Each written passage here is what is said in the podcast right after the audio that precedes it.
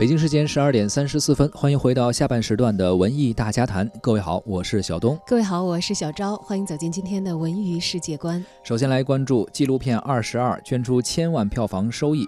导演郭柯说呢，这是理应回馈社会的。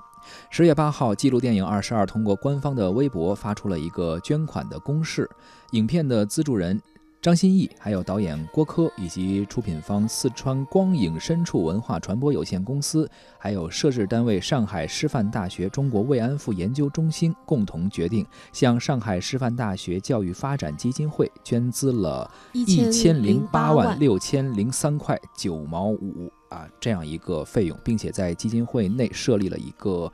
慰安妇研究与援助项目专项基金捐款公示显示呢，郭柯捐出了导演个人收益四百万元，兑现了此此前做出过的一个捐款的承诺。导演郭柯表示，他呢相信上海师范大学能够把款项落到实处。学校关注慰安妇群体已经有几十年的时间了，对他来说是非常值得信任的。他以后每年呢也会抽空去探望各位仍在世的老人，希望给他们提供更多的物资和帮助。